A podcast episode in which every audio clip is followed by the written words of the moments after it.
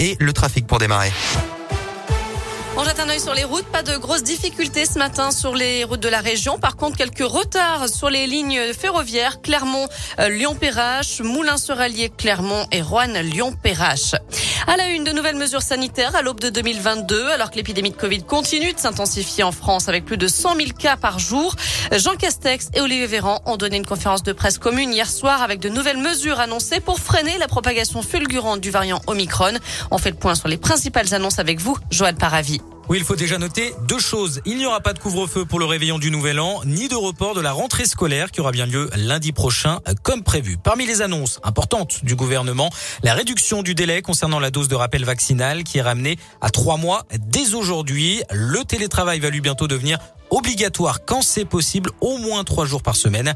Une concertation est d'ailleurs prévue aujourd'hui avec les partenaires sociaux. C'est également le retour des jauges. À partir de lundi, les rassemblements seront limités à 2000 personnes en intérieur. Ça concerne par exemple les concerts, pas plus de 5000 personnes pour les événements en extérieur. Autre restriction dans les bars et les cafés où la consommation ne pourra plus se faire debout mais seulement de manière assise.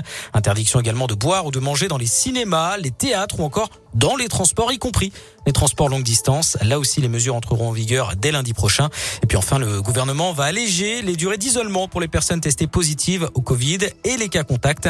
Les nouvelles règles seront précisées avant la fin de la semaine. Le passe vaccinal a lui été adopté en Conseil des ministres. Il faudra bientôt justifier d'un certificat de vaccination pour entrer dans les lieux où le passe sanitaire est actuellement exigé.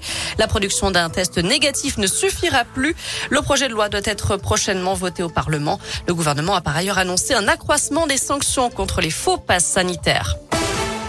Prudence si vous prenez le volant, la météo est capricieuse aujourd'hui dans la région. L'Ain, l'Isère et le Puy-de-Dôme sont en vigilance jaune, pluie, inondation. L'Allier, le Puy-de-Dôme et la Saône-et-Loire sont aussi en alerte jaune pour vent violent. Des rafales allant jusqu'à 90 km heure sont attendues aujourd'hui. Un point plus complet sur la météo dans quelques instants avec Alexis.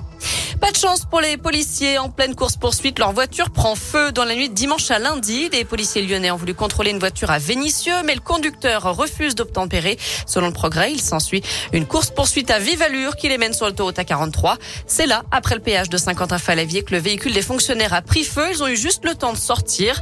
Le fuyard, lui, est toujours dans la nature. Dans le reste de l'actu, un homme mis en examen pour meurtre trois jours après la découverte d'un corps décapité et démembré au bord d'une route près de Montauban. Le suspect n'est autre que le colocataire de la victime. Un mot de basket et la victoire de la Gielbourg hier soir face à Orléans. Les Bressans se sont imposés 84 à 75 après prolongation. De son côté, l'Asvel s'est incliné pour la troisième fois d'affilée en championnat. Défaite à domicile 83 à 85 face à Limoges.